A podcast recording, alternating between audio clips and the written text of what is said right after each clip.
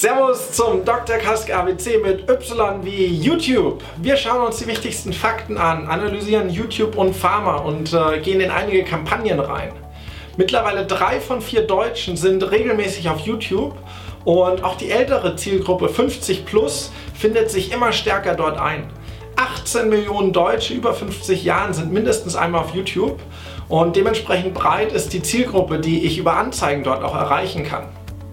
70% der Zugriffe äh, sind äh, hier wie in anderen Bereichen auch übers mobile Endgerät.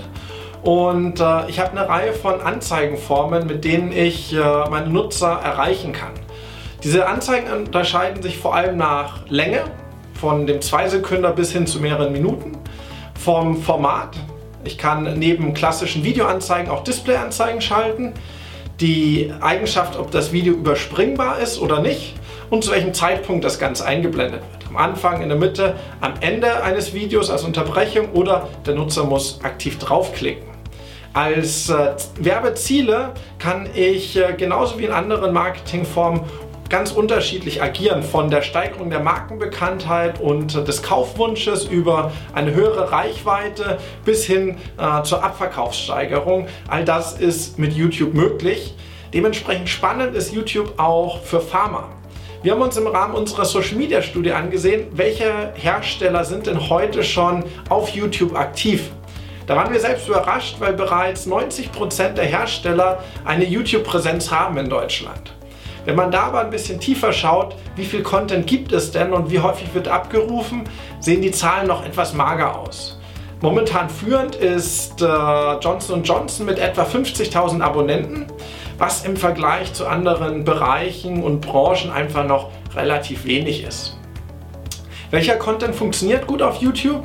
Das kann man entlang der drei E's erklären. Der einfache Content, die Erklärung äh, oder Darstellung, Vorstellung von Unternehmen, Produkten oder Neueinführungen als Basis-Content, das macht äh, fast jeder. Dann der erklärende Content, wo es etwas mehr in die Tiefe geht und ich auch Indikationen, Wirkstoffe oder neuartige Medikamente erkläre, gerne auch äh, in der Cartoon-Form, schemenhaft. Und zuletzt, was besonders gut funktioniert, emotionaler Content.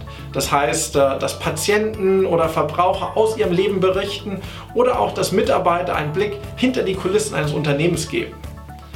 Und äh, wenn wir da mal konkret in Kampagnen reinschauen, dann äh, wissen wir, dass äh, diese immer populärer werden in der Pharmabranche. Einige OTC-Hersteller werden bereits nächstes Jahr einen Teil ihres TV-Budgets shiften auf YouTube. Und wir gehen davon aus, dass bereits in drei Jahren das der Normalfall sein wird, dass ich auf YouTube werbe und nicht mehr klassisch nur im TV.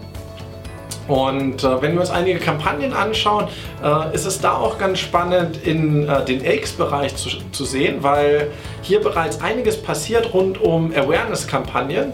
Und da sind natürlich die USA Vorreiter. Gibt es unter anderem eine sehr spannende Kampagne von Novartis rund um das Thema Keep It Pumping. Also es geht um die Herzschwäche und man hat dort Queen Latifah und ihre herzkranke Mutter rekrutiert, die in einem sehr emotionalen Spot das Thema beleuchten und dafür Awareness schaffen unbedingt mal anschauen, genauso wie äh, die aktuelle GSK-Kampagne rund um das Thema Impfung oder äh, das Thema Krebs von Ibsen. All diese Beispiele findet ihr auch in unserer Social Media Studie, die ihr kostenlos äh, bei uns auf der Webseite runterladen könnt. Dafür folgt einfach dem Link in den Kommentaren und wir freuen uns, wenn ihr auch das nächste Mal wieder zum Dr. Kaske ABC einschaltet.